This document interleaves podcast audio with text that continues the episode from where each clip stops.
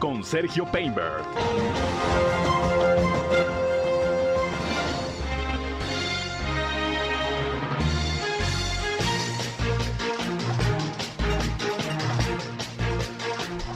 Arranca el alcalde de Torreón programa de entrega de bolsas de agua potable.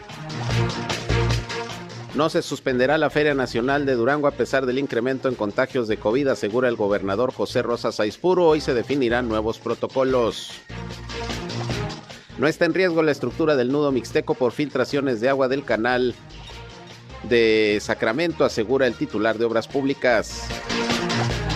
Se podrán descargar en línea boletas y certificados de educación básica ya en Coahuila.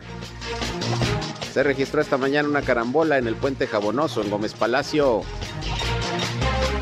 Hubo manifestación en las instalaciones de la Comisión Nacional del Agua por parte de ejidatarios en Lerdo. Organizan el Festival del Emprendimiento en Torreón.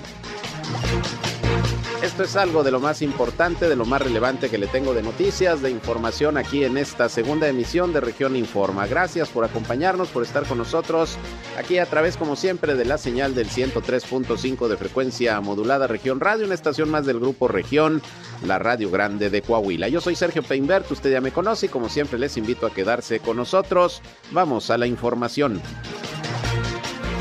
El clima.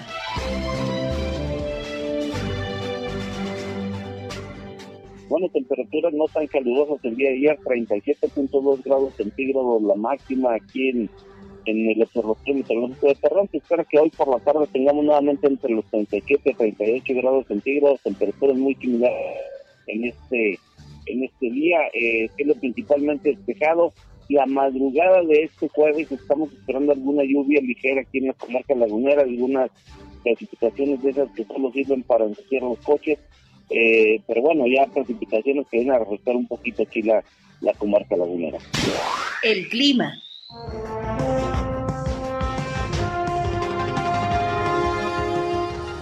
Bien, gracias a José Abad Calderón, como todos los días, por el reporte climatológico. Así andamos en la laguna con el calorcito, que ha bajado un poquito la temperatura, pero sigue siendo bastante calor. Hay que continuar con los cuidados necesarios por estas altas temperaturas. Ya estamos en el verano y bueno, pues todos los días aquí le tenemos el reporte puntual desde la mañana nuestra primera emisión del Servicio Meteorológico de la Comisión Nacional del Agua. Gracias por su atención, por su compañía. Ya estamos listos para informarles, pero también para recibir su comunicación, sobre todo si tienen algún reporte, algún eh, problema que tengan en su comunidad y quieran hacer del conocimiento de la autoridad, pues eh, de veras permítanos ser un enlace entre ustedes y las dependencias públicas para que dichos problemas se puedan resolver. Y para ello les invito a marcar o mandarnos mensajes de WhatsApp al 871-713-8867, 871-713 8867.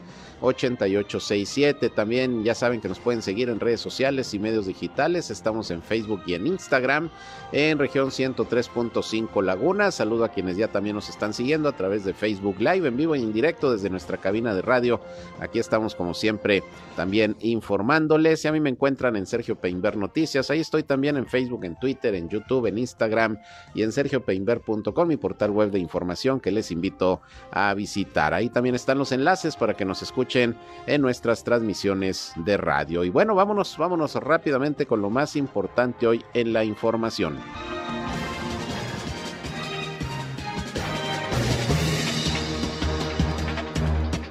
Bien, y vamos a arrancar con los reportes de la situación del COVID-19 en eh, Coahuila y en Durango. Hace unos días pues ya damos los reportes un poquito más adelante, pero ante el incremento en los contagios, bueno, pues revista especial atención lo que está sucediendo con esta quinta ola de la pandemia. Mire, siguen en aumento los contagios. Hoy Coahuila reporta 350 nuevos casos positivos de COVID-19. Ayer fueron alrededor de 260. Van aumentando todos los días los casos, los contagios. Afortunadamente, pues no el número de decesos ni la hospitalización en el mismo porcentaje, pero sí hay decesos. Hoy se reporta una defunción también en Coahuila por COVID-19. De estos nuevos casos, de los 350, pues Torreón aparece en primer lugar con 134 seguido de Saltillo con 96, 28 Piedras Negras. El resto se divide en otros municipios donde aparecen también de La Laguna, Francisco y Madero con 12, Matamoros con 9, San Pedro con 7 y Viesca con dos casos más. Prácticamente hay contagios en todos los municipios de la comarca lagunera de Coahuila. Una defunción, fue un hombre de 54 años que ya se había reportado y actualmente hay 1.389 casos activos de COVID-19 en el estado de Coahuila. En el caso de la hospitalización, pues esa bajó de ayer a hoy. Ayer eran 15 pacientes, hoy son 12 de los cuales nueve son de Torreón, dos de Saltillo y uno de San Juan de Sabinas. Esperemos que se recuperen pronto del contagio de COVID-19. Esos son los números, esas son las cifras que, como le comento, pues van aumentando día con día. Eh, lamentablemente, por eso hay que continuar con los cuidados necesarios y con observancia de los protocolos que ya sabemos que nos permiten pues evitar en la medida de lo posible contagios de COVID-19. Así las cosas en Coahuila. Vámonos con Durango esta mañana tenemos el reporte, como siempre, de Sergio González Romero, secretario de Salud en aquella entidad. Vean que son 3.439 defunciones con ya 66.908 casos positivos. Hoy reportamos 151 casos, de los cuales el municipio de Durango y Gómez Palacio, por ser los con más densidad de población, son los más afectados, seguido de Lerdo, Pueblo Nuevo, en donde predominaron las mujeres eh, prácticamente en esta enfermedad.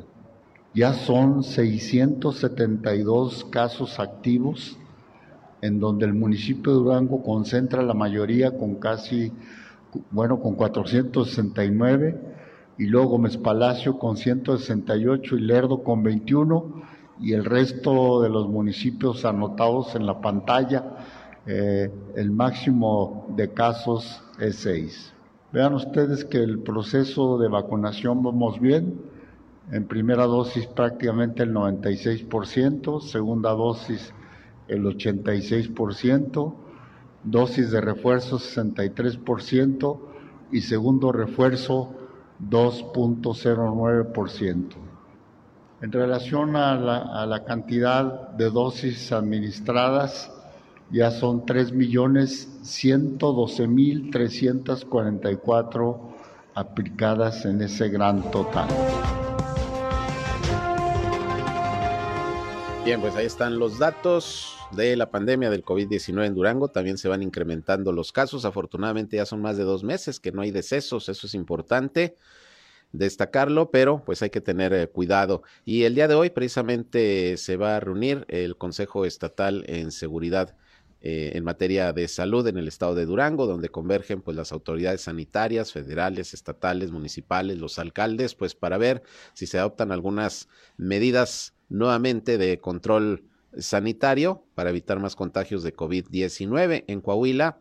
El pasado lunes, Roberto Bernal, secretario de Salud, dijo que no veía necesario el tener que hacer cambios o modificaciones en las medidas eh, de control establecidas hasta este momento, las medidas sanitarias que ya todos conocemos. Vamos a ver en Durango qué es lo que se determina, pero esta mañana, pues precisamente ante estas circunstancias, el gobernador dijo que se iban a reunir los miembros del Consejo, pero también hizo el anuncio de que a pesar del incremento en los contagios, no se tiene pensado en estos momentos cancelar la Feria Nacional de Durango, que ya se había anunciado hace algunas semanas. Esta no operó durante los dos años anteriores de la pandemia, se va a restablecer y a pesar del número de contagios que van creciendo, dice el gobernador, no hay en estos momentos eh, la disposición de que se cancele nuevamente esta Feria Nacional de Durango. Vamos a escuchar lo que dijo al respecto el gobernador José Rosa Saispuro. El día de hoy habremos de invitar, de llevar a cabo la reunión con el Comité de Seguridad en materia de salud para retomar y fortalecer el cumplimiento de protocolos sanitarios ante el incremento de contagios que se vienen dando. Eh, hoy en día, eh, afortunadamente, tenemos ya más de dos meses que no fallece una persona, ninguna persona por esa causa, pero como bien se dijo también ya tenemos una persona hospitalizada. Eh, han sido casos con eh, menos graves, pero que indudablemente tenemos que atender eh, todos esos casos y primero evitar que se den estos contagios. respecto de la, de la Feria Nacional de Durango, decirles que esta eh, continúa, esta está programada para iniciarse el próximo 15 de julio, eh, porque no es posible pensar en volver a confinar a la población. Al contrario, el reto es adaptarnos con responsabilidad y solidaridad a los nuevos desafíos que nos impone la pandemia. Bien, pues así las cosas en Durango. Vamos a ver eh, qué decide el Consejo Estatal de Seguridad en materia de salud. Si hay algunas restricciones, se establecen nuevos protocolos. Por lo pronto, pues hay que seguirnos cuidando y el gobernador decía que el uso del cubrebocas es vital, sobre todo en los espacios cerrados. Eh, no hay que eh, dejar de entender que es uno de los principales mecanismos que nos permite evitar contagios. Bueno, pues así las cosas con el tema del COVID-19. Por otra parte, esta mañana eh, el alcalde de Torreón, Román Alberto Cepeda, estuvo allá en la línea verde, en donde se llevó a cabo una brigada de salud, pero también arrancó un programa de entrega de agua purificada para cinco mil familias de los sectores más afectados por el desabasto precisamente de líquido. Y bueno, pues la idea es atender a los sectores más vulnerables en ese sentido en estos momentos donde hay escasez de agua para que reciban eh, bolsas de a 5 litros de agua potable para que tengan ahí eh, sobre todo eh, para el consumo humano. Vamos a escuchar lo que sobre este programa que arrancó el día de hoy allá en la línea verde comentó el alcalde Román Alberto Cepeda estrategia que traemos, de, que lanzamos el día 30 de mayo, es muy importante, por supuesto, en los lugares, en las áreas donde hay más vulnerabilidad. Hacer una estrategia que hoy emprendemos, ahí va el agua. Se trata de 5.000 familias diarias de agua potable directamente, que lo vamos a hacer durante todos los días, ¿sí? durante seis días de la semana Vamos a estar atendiéndolo en bolsas de 5 litros, agua totalmente potable para consumo personal en todos los sectores. Vamos a ir a todos los sectores. Cada día va a ser un sector diferente, va a ser abierto a la ciudadanía. Son 5 mil familias diarias, se va a dotar de una bolsa de 5 litros diarios por familia y en donde vamos a estar como parte de la estrategia de los 12 puntos de dotar de agua. Esto evidentemente va a ser durante el tiempo más álgido, en donde nos va a permitir transitar con la estrategia de conectar los pozos que estamos terminando mes a mes, diarios, son 5 mil litros diarios durante 8, 10, 12, 14 semanas las que sean necesarias. No traemos ahorita la inversión exacta, es una inversión aproximadamente de un millón y medio de pesos, dependiendo de la necesidad. Si logramos ya conectar con tiempo antes, eh, lo vamos a hacer evidentemente de menos, de menos tiempo y si hay necesidad de ampliarlo, lo vamos a ampliar. La selección es a la familia que lo ocupe. 5000. Lo que estamos haciendo es en los mapas de calor, en donde hay una mayor vulnerabilidad del agua para consumo humano, ahí lo estamos llevando. Se está eligiendo más que por, por, por persona, por sector. El sector más desfavorecido, que no esté teniendo problemas, más afectado, en temas de, de, agua para consumo personal, es ahí donde está Estamos este, ya por terminar un par de pozos adicionales. ¿Cuáles serían? Este, el de la colonia Victoria, Ciudad Nazas, creo que son los más próximos. Posterior, igualmente también senderos. Entonces van, vamos avanzando. Eh, yo creo que no más de 15 días tendremos la oportunidad aproximadamente de terminar o de inaugurar el segundo pozo que habremos de conectar y posteriormente vamos a seguir con, los que consecuentemente. Bien, pues ahí está el arranque de este programa, entrega de agua purificada, que se va a hacer a través de rutas establecidas y se van a proporcionar, como usted escuchó, 5 mil eh, bolsas de agua eh, potable de 5 litros cada una para las familias que en estos momentos pues, estén, teniendo mayores problemas con el abasto de agua. Una vez que se vayan eh, terminando de perforar y equipar y se pongan en funcionamiento los nuevos pozos que están en proceso, como dijo el alcalde, bueno, pues ya no será necesario estar repartiendo el agua porque ya habrá el líquido en las zonas en estos momentos más, más complicadas. Y en la línea verde, como le decía, pues el alcalde puso en marcha brigadas de salud en donde se van a estar ofreciendo servicios médicos, dentales, terapia física, nutrición, psicología, trabajo social, control canino, optometría y demás servicios totalmente gratuitos también para salvaguardar la salud de la población, en este caso de aquella parte oriente de la ciudad de Torreón. Y también se le preguntó al alcalde su opinión sobre la aprobación por parte del Congreso del Estado de Coahuila para que se integren a los consejos de los organismos operadores de agua potable, pues más miembros eh, con el objetivo pues de ampliar la presencia ciudadana en los organismos abastecedores de agua. Dijo el alcalde que lo veía bastante bien y que mientras haya más participación de la sociedad en el gobierno, pues las soluciones a los problemas pueden ser más efectivas cada vez. Vamos a escuchar lo que también sobre este tema comentó el alcalde Román Alberto Cepeda. Yo le aposté a la gobernanza desde mi campaña y hoy la estoy haciendo una realidad. La gobernanza no es otra cosa más que la participación ciudadana en las decisiones de gobierno. Yo lo dije desde el primer día, más ciudadanía, menos gobierno. Todos los que quieran venir a sumar a las acciones que atiendan una realidad en términos de la atención del agua y de hacer bien las cosas siempre serán bienvenidos, sea de la parte de gobierno o sea de la parte de la iniciativa privada.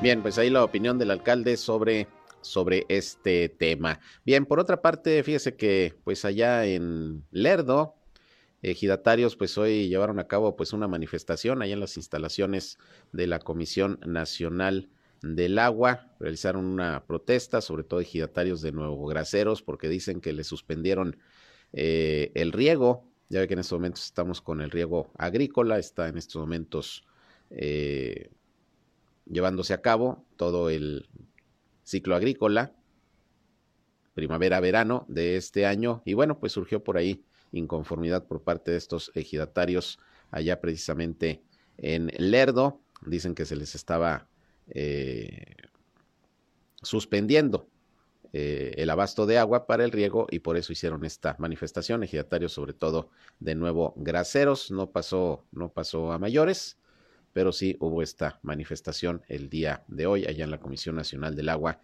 en la ciudad Jardín. Que por cierto, hablando del riego agrícola, déjeme le comento que ahí en el canal del Tajito, hace un ratito dije Sacramento, no, en el canal del Tajito, que circula aquí por la ciudad de Torreón, el agua del riego, pues eh, desde hace tiempo genera filtraciones que han estado detectándose hacia lo que es el nudo mixteco, donde ya se han notado pues algunas fallas mínimas eh, debido a la filtración de agua.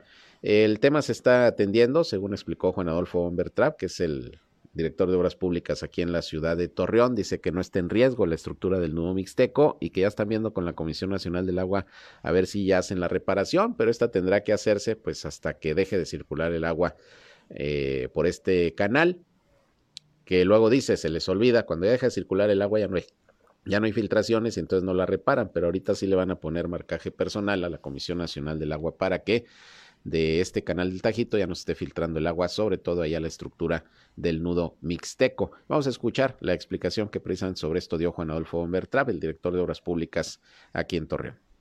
Nosotros desde el 5 de abril, cuando se tuvo el primer eh, riego en este año, detectamos la fuga desde el día 4, estuvimos por ahí con gente con agua, mandamos un oficio, hicimos un dictamen por parte de Protección Civil y la gente con agua con nosotros, con personal de Dirección de Obras Públicas y personal de, Protección Civil, estuvieron el día 6 de abril de este mismo año haciendo los estudios correspondientes. Siguieron los estudios, este 6 de junio nos contesta con agua, en donde nos dice que seguirán monitoreando este tema. Es un tema que ha sido recurrente. Cada vez que se suelta el agua hay una filtración hacia el nudo mixteco.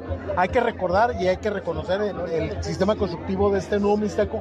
Tiene el muro de contención, pero detrás tiene un filtro. Este filtro precisamente es para eso, para que cualquier acumulamiento de agua, ya sea de lluvia o de, superficial o interna, sea filtrada hacia abajo del, de la estructura y no comprometa el mismo. Sin embargo, eso no nos hace fuera de la razón que tenemos que estar monitoreando eso. Eso lo hemos seguido haciendo con Conagua. Este mismo lunes estuve con el delegado Héctor, eh, perdón, Eduardo Fuentes, con él, platicando sobre ese tema.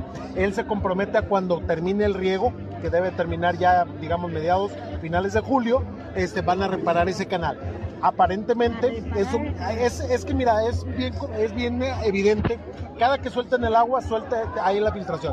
Deja de pasar agua en el canal deja de salir la filtración. En la revisión visual y por abajo de los puentes lo que notamos es que la rasante del agua va por encima del concreto del canal.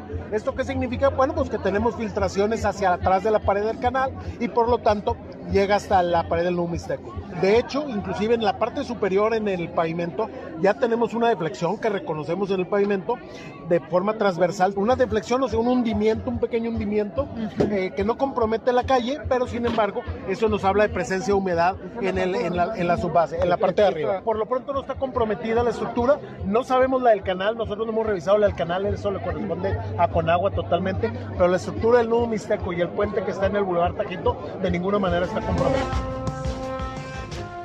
Bueno, no está comprometida la estructura del nudo mixteco a pesar de estas filtraciones de agua, pues a ver si cuando deje de circular el líquido por el canal, pues ya lo reparan el canal del Tajito, pues para evitar que se pueda presentar algún problema mayor cuando vuelva a circular el agua para el riego agrícola. Vamos a una pausa y regresamos, son las 13 horas, la una con 23.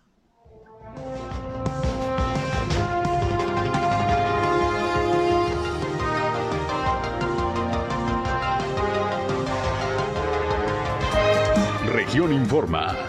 Ya volvemos. Continuamos en Región Informa.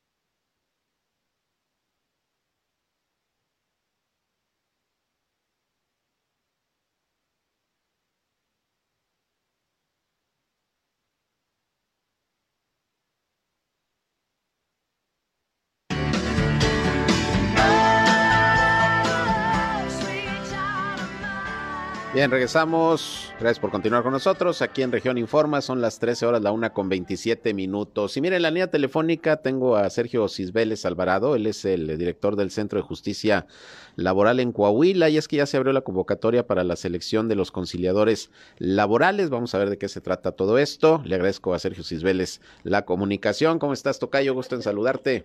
Hola, Tocayo. Qué gusto saludarlos como siempre y agradecerte el espacio para dar a conocer, como bien ya señalas, esta segunda convocatoria en donde vamos a seleccionar a 23 conciliadores laborales más.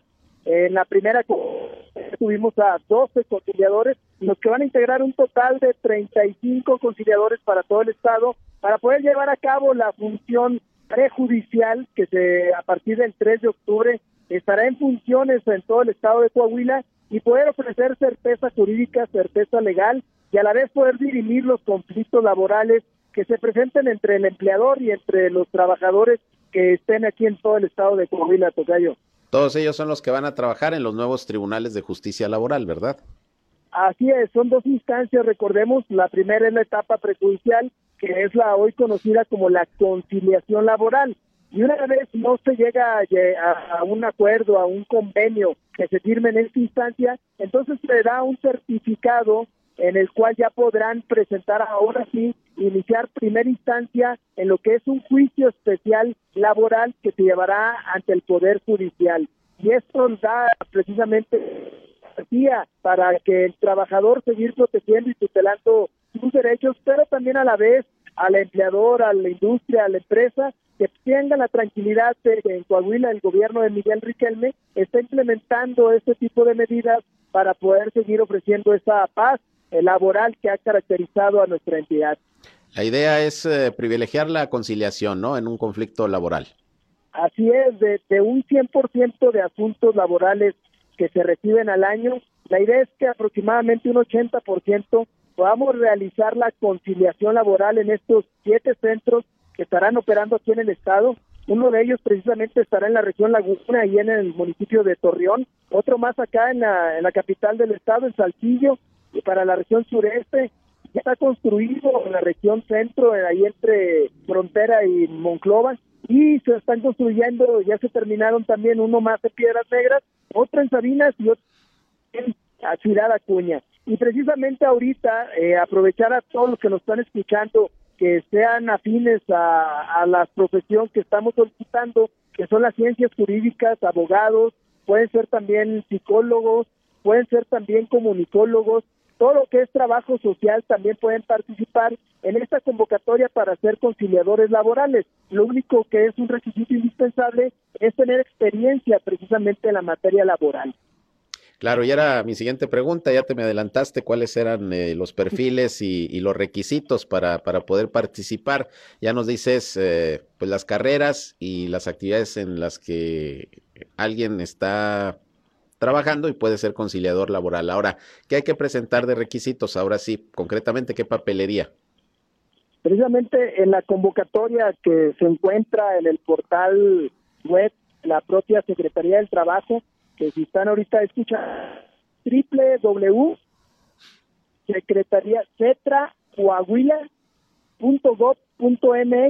En este portal, en este pueden bajar eh, lo que es la convocatoria y dentro de los requisitos es acreditar precisamente el tener título de licenciado en Derecho, al, carta de inhabilitación, de no inhabilitación del servicio público, eh, así como identificación y algunos otros documentos necesarios que son pertinentes para poder llevar a cabo este trámite y a su vez también presentar las diversas etapas en las cuales ahorita precisamente estamos en lo que es la convocatoria de esta, en la publicidad, en la publicación de esta convocatoria para iniciar el lunes eh, 27 con lo que sería ya el registro y el recibir la documentación y posteriormente continuar con la aplicación de los exámenes, tanto psicométricos como los exámenes de conocimientos, por parte de la Facultad de Jurisprudencia de la Universidad Autónoma y de la propia Facultad de Psicología, que tenemos una alianza con ellos y estamos trabajando a la par para poder realizar estas pruebas también, Tocayo. Muy bien. Eh, ¿Cuándo se cierra la convocatoria? La convocatoria se va a cerrar a la próxima semana, el viernes de la próxima semana, así es que tienen toda la semana del 27 al 30, 31 para poderse registrar y el día 9 de agosto estaremos ya en posibilidades de publicar a los 23 seleccionados y poder tener ya la totalidad de los 35 que se integrarán en todo el estado. En el caso particular de Torreón tenemos 10 plazas disponibles para que puedan participar, serán para 5 mujeres y 5 hombres que integrarán esta figura del conciliador laboral. Muy bien, ahora los tribunales de justicia laboral eh, van a quedar listos ya para entonces, porque tengo entendido que iban a empezar primero con dos y luego iban a continuar con los demás, porque es recurso federal, tengo entendido lo que eh, se está aplicando, ¿no?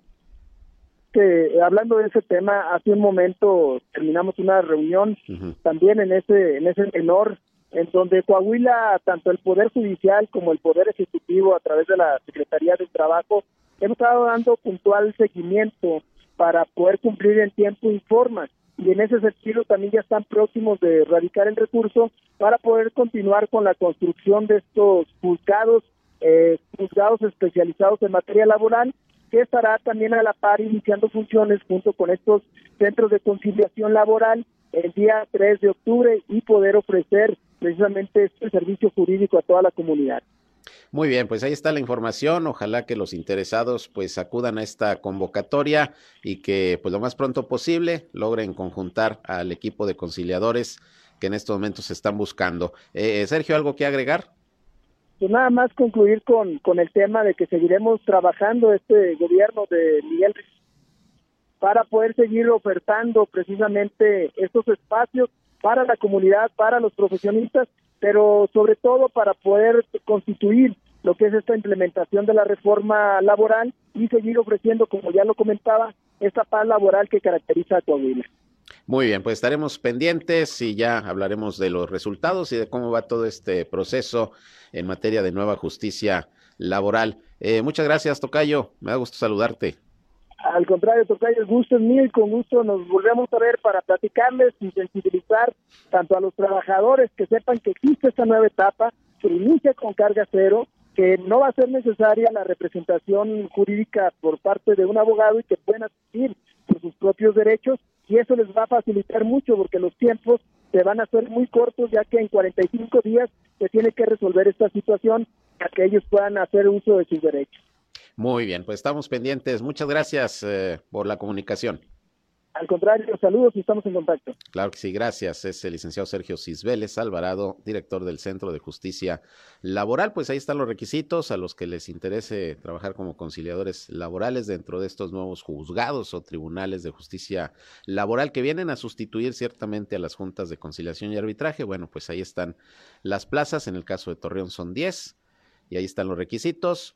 Mayor información, pues en la página de la Secretaría del Trabajo del Gobierno del Estado de Coahuila. Por otra parte, fíjese que miembros de la Asociación Voces Irritilas y compañeros periodistas de la región, en colaboración con el Instituto Municipal de Cultura y Educación, preparan para mañana un homenaje muy merecido, sin duda, en memoria del decano del periodismo lagunero, eh, comunicador de muchos años, don Higinio Esparza Ramírez, que hace una semana precisamente falleció Aquí lo informamos y enviamos las condolencias a toda su familia, en particular a Héctor Esparza, su hijo que pues durante mucho tiempo también hemos convivido en el trabajo diario periodístico.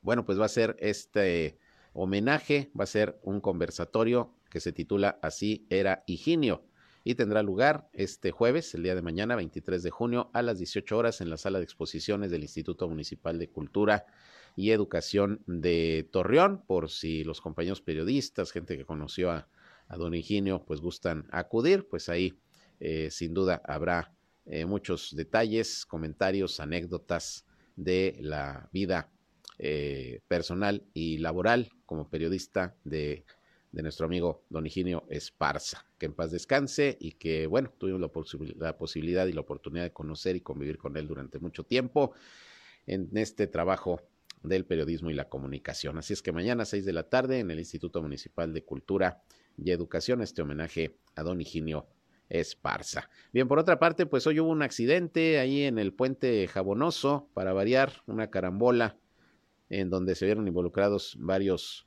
varios vehículos. Fue esta mañana, eh, alrededor de las 7:45, muy tempranito, esto fue en el Boulevard Ejército Mexicano, repito, ahí en el puente Jabonoso se vieron involucrados varios vehículos, un Ford Focus, un Nissan March, un Nissan Versa, tres. Las unidades se impactaron por alcance. Las principales causas fueron el exceso de velocidad y la falta de precaución a la hora de manejar, según los peritos, testigos de los hechos que solicitaron la presencia de las corporaciones, pues dijeron que como siempre, pues uno de los vehículos frenó, y los de atrás venían rápido, no con mucha distancia, y pues ahí, ahí se vino la carambola. Eh, los paramédicos de la Cruz Roja arribaron a ese lugar para atender a una mujer de 30 años de edad y a una menor de 3 años que viajaban como acompañantes en el march.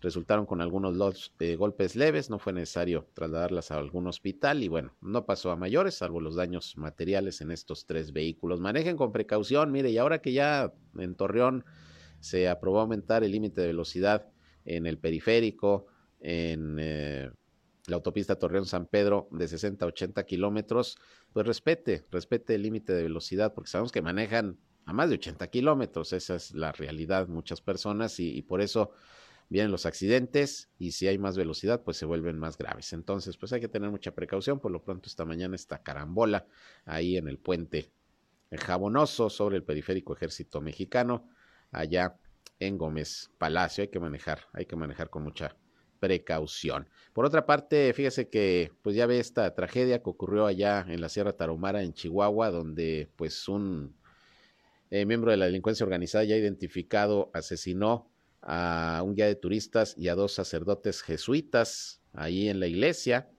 Un caso que le ha dado la vuelta al mundo porque ya hasta el Papa Francisco se pronunció al respecto, lamentando la violencia que se vive en México y más por la muerte de estos sacerdotes eh, jesuitas.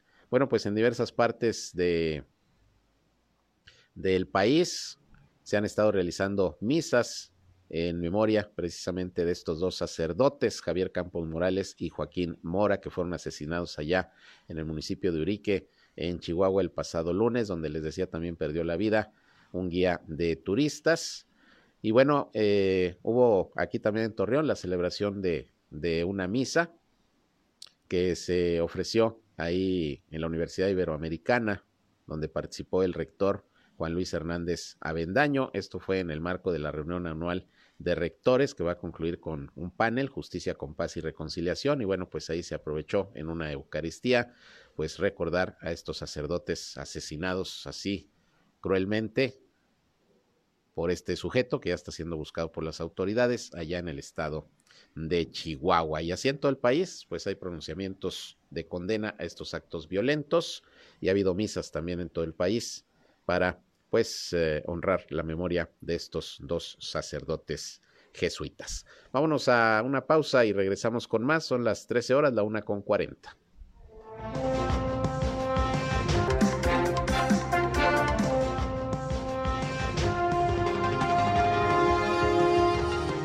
Son las 13 horas con 44 minutos y le agradezco a Flor Rentería, coordinadora de servicios educativos en la Laguna de Coahuila, que nos conteste como siempre la llamada. ¿Cómo estás, Flor? Buenas tardes. Hola, Sergio. Muy buenas tardes. Buenas tardes a todo tu auditorio. Oye, pues platícanos que ya se van a poder descargar por internet certificados de educación básica y las boletas de calificaciones. Así es, bueno, pues como siempre, nuestro gobernador y nuestro secretario de Educación preocupados y sobre todo por eficientar todos los procesos que eh, administrativos que a veces te llevan pues o te ocupan tiempo bien para eh, trasladarse bueno pues hoy se está simplificando pudiéramos decir de cierta forma ese proceso. Y también aquí seguimos apoyándoles en cuanto a los trámites y a la, a la entrega de duplicados, sobre todo que a veces se extravían, bueno, pues aquí también pueden acudir a las oficinas regionales. Claro, ¿esto a partir de cuándo se va a poder?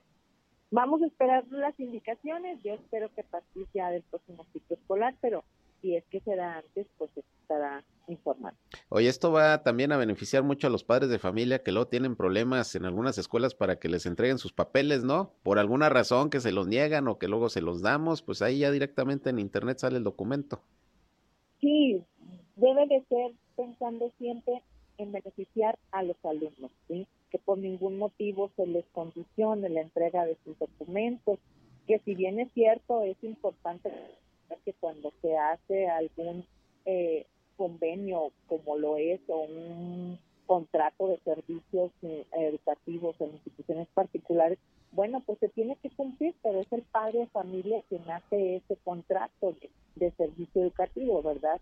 Y que los alumnos pues no pueden verse en ocasiones afectados por alguna circunstancia. Claro. bueno, pues vamos a esperar las indicaciones de nuestro secretario de Educación y teniendo ya la información nosotros podremos compartirla también puntualmente. Muy bien, Flor, ¿y cómo va cerrando el ciclo escolar? Termina el día 7 de julio, ¿verdad? Termina el día 7 con muchísima actividad, todos los maestros últimamente, no sé si supieron, tuvimos todos los concursos que, que nos, de verdad nos dieron una gran motivación ver a nuestros alumnos participando en los concursos de oratoria, de poesía, de fotografía. Y el día de ayer, de ayer, bueno, pues se llevaron a cabo los Juegos Deportivos de Educación Básica a nivel estado y bueno, fuimos sede aquí en el municipio de Torreón, histórico, la verdad, estos juegos son de educación básica, de los maestros de educación física y creo que es la primera vez en la historia que un gobernador viene a inaugurar esos juegos y también es la primera vez que Torreón ha sido sede de estos juegos de educación básica a nivel estatal. Entonces, con con muchas satisfacciones, con un gran trabajo de todo el equipo de, maestros, de autoridades y de padres y de padres de familia. Creo que estamos cerrando lo mejor posible este ciclo escolar que, que como todos sabemos ha sido complicado, ha sido difícil por, por la pandemia, pero sin duda con de todos y sobre todo el trabajo en equipo, yo estoy segura que que vamos a ir superando todas estas problemáticas. Y viene el pues también comentarte de los ajustes que ya tenemos del calendario escolar para el siguiente ciclo escolar. Nosotros eh, hemos recibido indicaciones del gobierno del estado a través de la Secretaría de Educación de que vamos a tener algunos ajustes que, que se dieron a a últimas fechas por las gestiones que hicieron las secciones 25 y 38 con nuestro secretario de Educación y se va a modificar también eh, el calendario oficial del que marca el gobierno federal. Sin embargo, quiero decirte que lo que no se modifica son los 190 días efectivos de clase. Aquí en Coahuila se va a dar un inicio del ciclo escolar el 15 de agosto y en el calendario eh, del gobierno federal lo marcaba hasta el 29 de agosto. Nosotros, eh, bueno, pues vamos a tener estos ajustes. Igual el otro ajuste que sería importante es el cierre del ciclo escolar 2022-2023, que para el gobierno federal o en el calendario oficial del gobierno federal se planteaba el 26 de julio, aquí en Coahuila será el 10 de julio. ¿sí? Entonces, es importante que, que los padres de familia sepan también que se hacen esos ajustes, ajustes atendiendo al contexto y sobre todo a las altas temperaturas que tenemos aquí en Coahuila, eh, en las diferentes regiones del estado y siempre pensando en beneficiar también a nuestros alumnos, ¿no? Que no estén en los, mm, pues prácticamente los días más mm, con más altas temperaturas que no estén todavía en clase.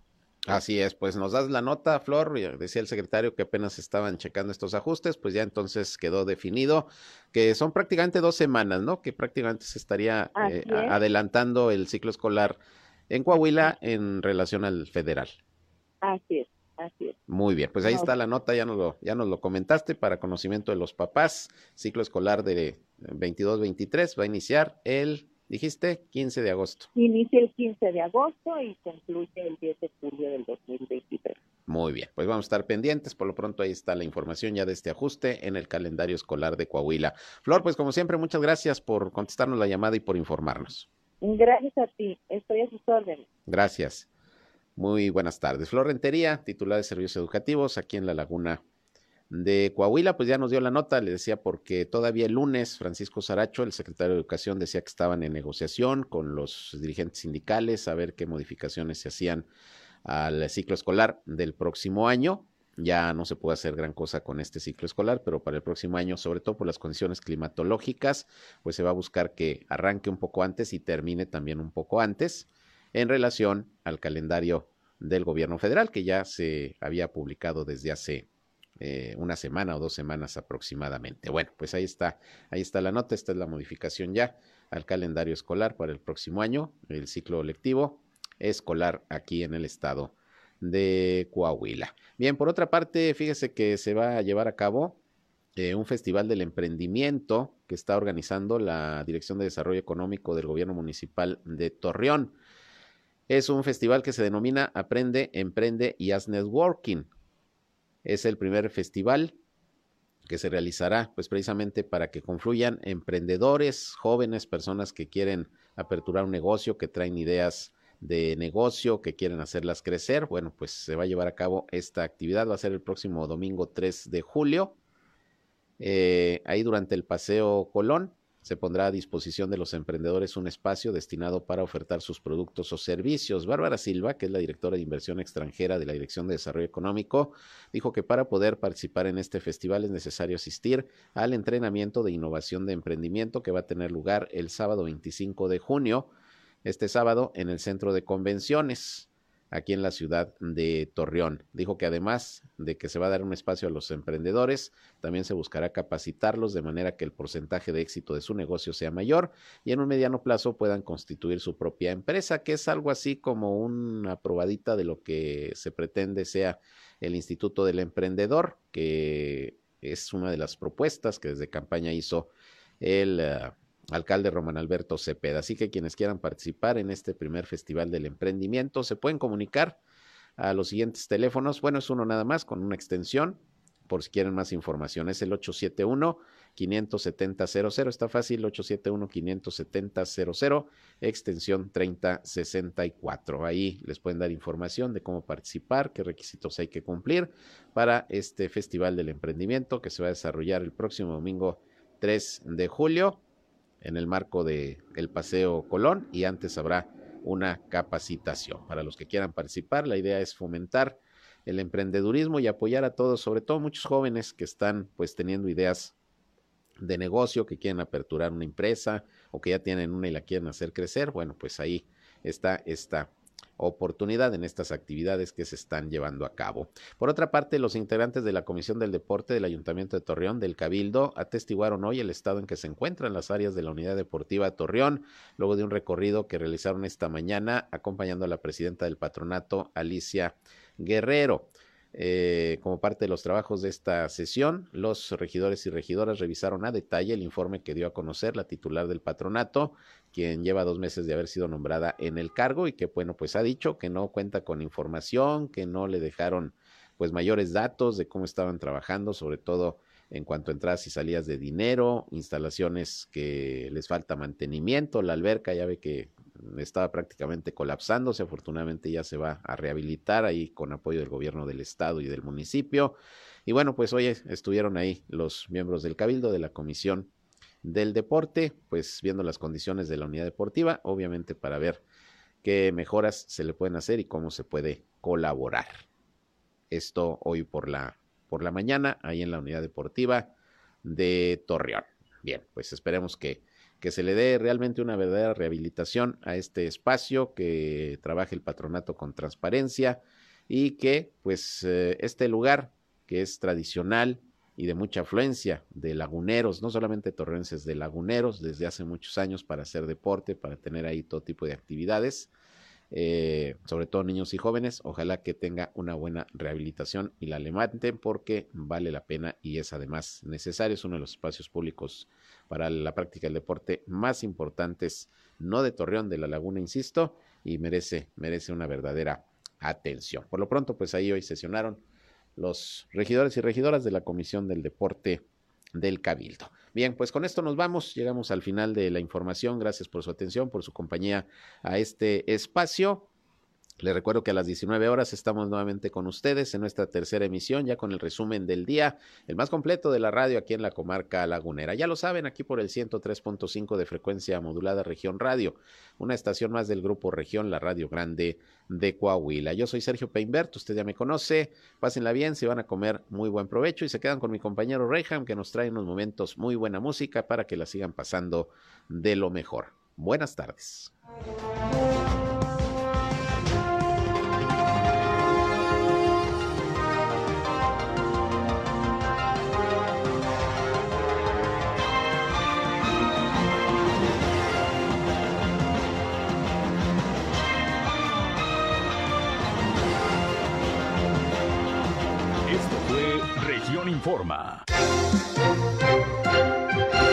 Ahora está al tanto de los acontecimientos más relevantes. Lo esperamos en la próxima emisión.